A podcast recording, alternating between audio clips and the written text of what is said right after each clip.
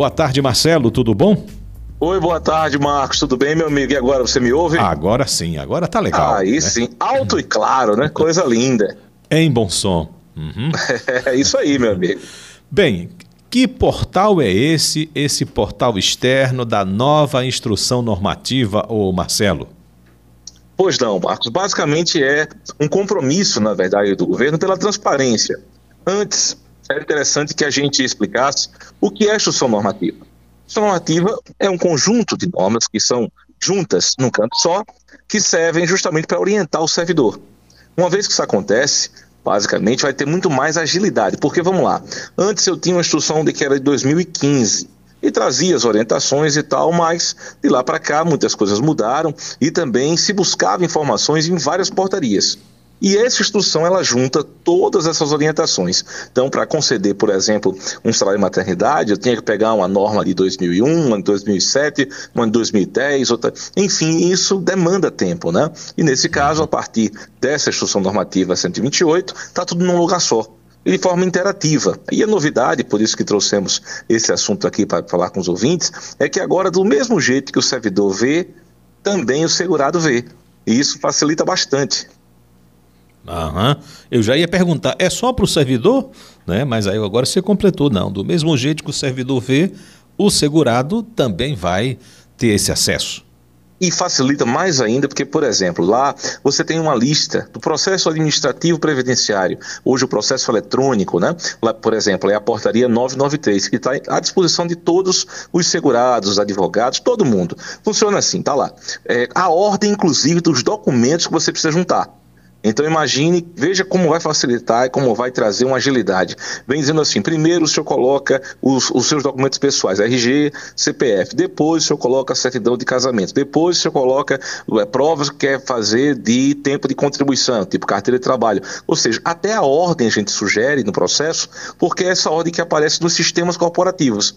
Então, quando o servidor abre o processo digitalizado, se aparecer primeiro o último documento, ele vai ter que descer toda, toda a extensão, depois ir lá. E se estiver na ordem, ele já vai olhando, preenchendo, pontuando, olhando, preenchendo, pontuando, e a partir daí ganha-se né, uma agilidade muito grande e provavelmente isso vai a médio prazo trazer frutos muito importantes. E isso, essa, essa abertura para a população, lá no gov.br/nss, vai em legislação, vai em normas interativas, instrução 128 e clica e você tem acesso. E esse interativo é o seguinte: muita gente, ah, interativo o quê? Ah, interativo porque, além de estar acessível para Libras, para outras situações de acessibilidade, também é hiperlink. Hiperlink, para explicar para os ouvintes, quando você clica, vamos colocar um exemplo, eu estou aqui falando no artigo 10, aí o artigo 10 diz assim, esse artigo 10 está de acordo com o artigo 25 da Lei 18. Então eu não preciso buscar o artigo 25 da Lei 18 em outro lugar. Quando eu clicar em cima, ele já abre o que é o artigo 25 da Lei 18. Ou seja, mais facilita muito mais a condição da consulta, né? Dando segurança na resposta. Ou seja, foi um avanço e que de fato essa decisão, né, de abrir também para o público foi muito sensata e eu fico muito feliz em participar desse momento em que a Previdência está, né, com o novo presidente e também com o, o ministro, né, do Trabalho e Previdência, que é servidor do INSS, né, técnico seguro social igual a mim, e está lá hoje como ministro, tem essa visão né, total e absoluta do balcão de atendimento que o servidor, como servidor que é de fato há mais de 30 anos, então isso facilita muito, porque essa visão certamente veio da experiência né, que ele teve em razão de trabalhar e de ser servidor até hoje. Ou seja, é uma visão de quem estava com a mão na massa, que quem também trabalhou e sentiu dificuldade. Não, não tenha dúvidas. Isso, na verdade, por orientação do próprio é, José Oliveira, que hoje é o ministro, né? e também do Guilherme Serrano, que é o atual presidente, que fazia parte da equipe também, que é do, do TI. Veja bem, hoje temos um presidente que tem, presidente do INSS, né? o Guilherme Serrano, que é da área de TI específica. Ele uhum. tem, então, essa condição, esse contato direto com, com a, a parte de sistemas e tudo mais, e também a parte gerencial. Juntamente, como que você acabou de, de falar, e a pura verdade, alguém que na pele sentia, de fato, as dificuldades e que vai arredondando isso, trazendo para que o, o, segurado tenha acesso mais rápido. Porque em prol do segurado é que nós trabalhamos, né? Enfim, com as condições mínimas necessárias, claro, para que o, o, servidor venha né, a, a, cumprir o seu papel de servidor público, mas com a visão voltada para a sociedade. Essa condição nós temos reconhecidos pelo tamanho que nós somos. você tem uma ideia, nós pagamos todos os meses quase 70 bilhões de reais de uma folha. Atendemos a mais de 37 milhões de famílias.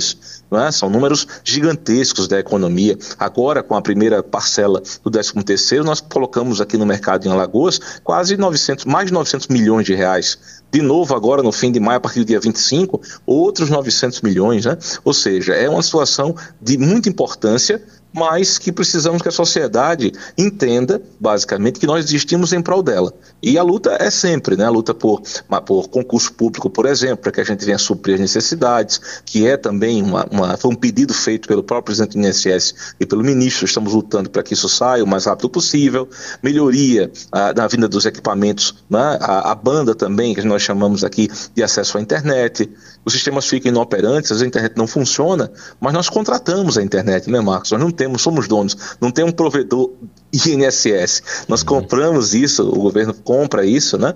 E às vezes acontece de ficar fora. Mas a ideia é justamente essa, é garantir que a população tenha o mais rápido possível acesso ao direito. Nós trabalhamos para isso. Eu estou vendo aqui, abrir, né, as, tem portaria, a, nessa instrução normativa tem portarias, né, e tem a, a 990, o acerto de é, CNIS, a 991. 10 portarias, 10 portarias. Então, 10 portarias. aqui Cada eu tiver interessado, eu, eu posso clicar. Eu estou interessado, eu estou vendo aqui como é que está né, essa parte aí é da uh, revisão de benefício. Aí eu vou na 997 e clico lá. Exatamente. Você vai, clica lá, porque lá vem dizendo que tipo de revisão você pode fazer, qual é a, a regulamentação dessa revisão, o prazo, né, que você tem 10 anos para fazer do momento da ciência.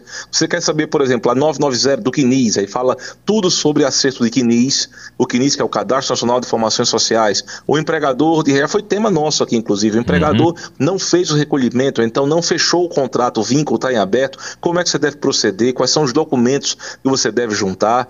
Então, se você vai falar sobre a, a recurso, também tem uma portaria só de recurso, uma portaria do processo administrativo previdenciário, que é a 993, como eu falei agora há pouco. É? Então, cada uma das 10 portarias, de forma também interativa, vão passando para esse segurado aquilo que ele precisa saber para ter acesso ao direito. Pra, e detalhe, para facilitar muito não só a vida dele, mas do servidor que está ali aguardando a documentação.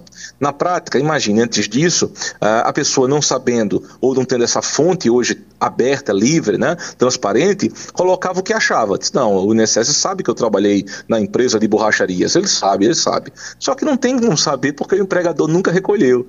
Aí a pessoa não juntava aquela prova que ela tinha, que era carteira de trabalho, era o contra-cheque, era um crachá, enfim, ela não junta. Imaginando, não, o INSS sabe, está aqui. Ou seja, agora ela sabe que mesmo sabendo tem que juntar, porque às vezes, enfim, o próprio QNI está incompleto.